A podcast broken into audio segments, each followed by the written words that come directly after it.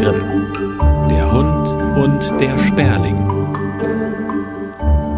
Ein Schäferhund hatte keinen guten Herrn, sondern einen, der ihn Hunger leiden ließ. Weil er es nicht länger bei ihm aushalten konnte, ging er ganz traurig fort. Auf der Straße begegnete ihm ein Sperling, der sprach Bruder Hund, warum bist du so traurig? Antwortete der Hund Ich bin so hungrig und ich habe nichts zu fressen. Da sprach der Sperling Lieber Bruder, komm mit in die Stadt, ich will dich satt machen. Also gingen sie zusammen in die Stadt. Und als sie an einen Fleischerladen kamen, da sprach der Sperling zum Hund Bleib du hier stehen, ich will dir ein Stück Fleisch herunterpicken. Setzte sich in den Laden, schaute sich um, ob ihn auch niemand bemerkte, und pickte, zog und zerrte so lange an einem Stück, das am Rande lag, bis es herunterrutschte. Da packte es der Hund, lief in eine Ecke und fraß es auf. Da sprach der Sperling Nun komm mit zu einem anderen Laden. Da will ich dir noch ein Stück herunterholen, damit du satt wirst. Als der Hund auch das zweite Stück gefressen hatte, fragte der Sperling Bruder Hund, bist du nun satt? Ja, vom Fleisch habe ich genug, antwortete er.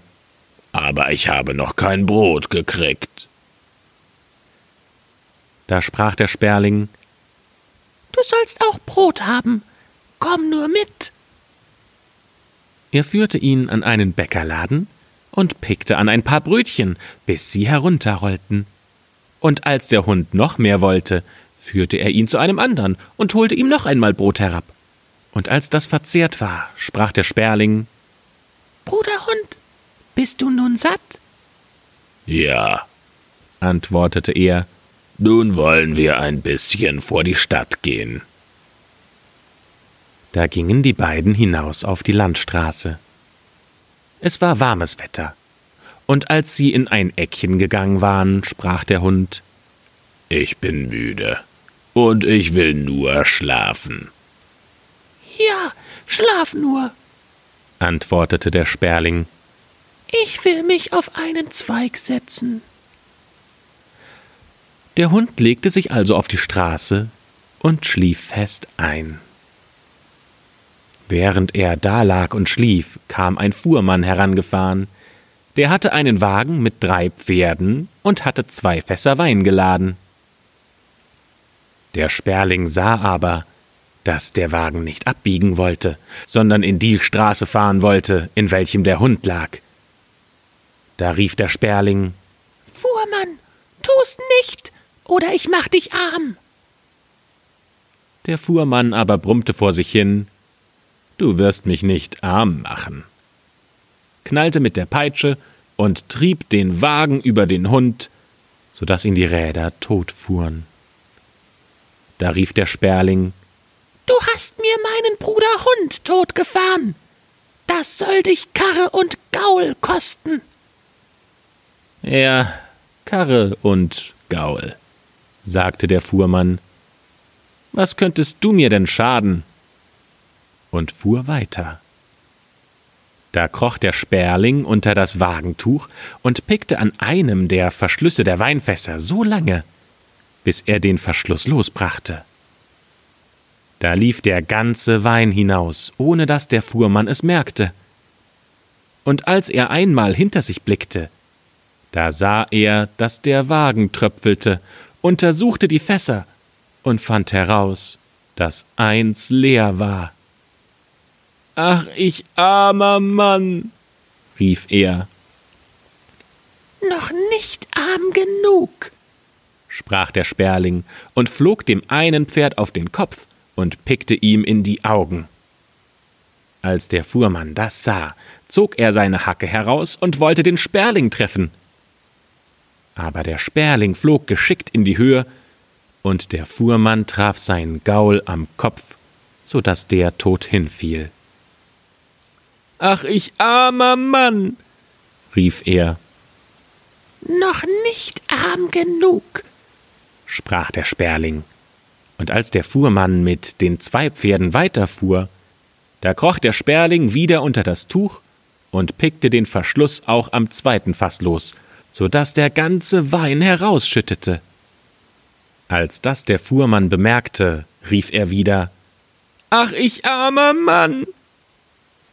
Aber der Sperling antwortete Noch nicht arm genug, setzte sich dem zweiten Pferd auf den Kopf und pickte ihm in die Augen. Der Fuhrmann lief herbei und holte mit seiner Hacke aus, aber der Sperling flog in die Höhe. Da traf der Schlag das Pferd, und es fiel hin. Ach, ich armer Mann! Noch nicht genug, sprach der Sperling, setzte sich auch dem dritten Pferd auf den Kopf und pickte ihm in die Augen. Der Fuhrmann schlug in seinem Zorn, ohne nachzusehen, auf den Sperling ein, aber er traf ihn nicht, sondern er schlug auch sein drittes Pferd tot. Ach, ich armer Mann, rief er. Noch nicht arm genug, antwortete der Sperling. Jetzt will ich dich daheim arm machen. Und flog fort. Der Fuhrmann musste den Wagen stehen lassen und ging voll Zorn und Ärger nach Hause. Ach, sprach er zu seiner Frau, was hab ich ein Unglück gehabt. Der Wein ist ausgelaufen, und alle drei Pferde sind tot. Ach Mann, antwortete sie, es ist ein böser Vogel ins Haus gekommen. Er hat alle Vögel auf der Welt zusammengebracht und sie sind über unseren Weizen hergefallen und fressen ihn auf.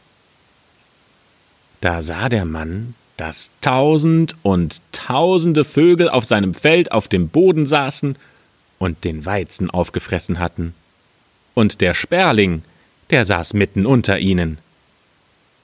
Da rief der Fuhrmann Ach, ich armer Mann. Noch nicht arm genug, antwortete der Sperling Fuhrmann, es kostet dir noch dein Leben. Und flog hinaus. Da hatte der Fuhrmann all sein Gut verloren, ging hinab in die Stube, setzte sich hinter den Ofen und war böse und giftig. Der Sperling aber saß draußen vor dem Fenster und rief Fuhrmann, es kostet dir dein Leben. Da griff der Fuhrmann die Hacke, und warf sie nach dem Sperling. Aber er schlug nur die Fensterscheiben entzwei und traf den Vogel nicht. Der Sperling hüpfte nun hinein, setzte sich auf den Ofen und rief Fuhrmann, es kostet dir dein Leben. Der Fuhrmann, ganz blind vor Wut, schlägt den Ofen entzwei, und es ging immer so weiter. Der Sperling hüpfte von einem Ort zum andern, und der Fuhrmann zerschlägt sein ganzes Hausgerät, Spieglein, Bänke, Tisch und als letztes die Wände seines Hauses. Aber er kann den Sperling nicht treffen. Endlich aber fängt er ihn doch mit der Hand. Da sprach seine Frau Soll ich ihn totschlagen? Nein, rief er, das wäre viel zu freundlich, der soll viel mörderischer sterben. Ich will ihn verschlingen. Und nimmt ihn und verschlingt ihn auf einmal. Der Sperling aber fängt an, im Inneren des Fuhrmanns zu flattern, flattert wieder hinauf, dem Mann in den Mund. Da steckt der Sperling den Kopf heraus und ruft Fuhrmann, es kostet dir noch dein Leben. Der Fuhrmann reicht seiner Frau die Hacke und spricht Frau, schlag mir den Vogel im Mund tot. Und die Frau schlägt zu, schlägt aber daneben und schlägt dem Fuhrmann gerade auf den Kopf, so dass dieser tot hinfällt. Der Sperling aber fliegt auf und davon.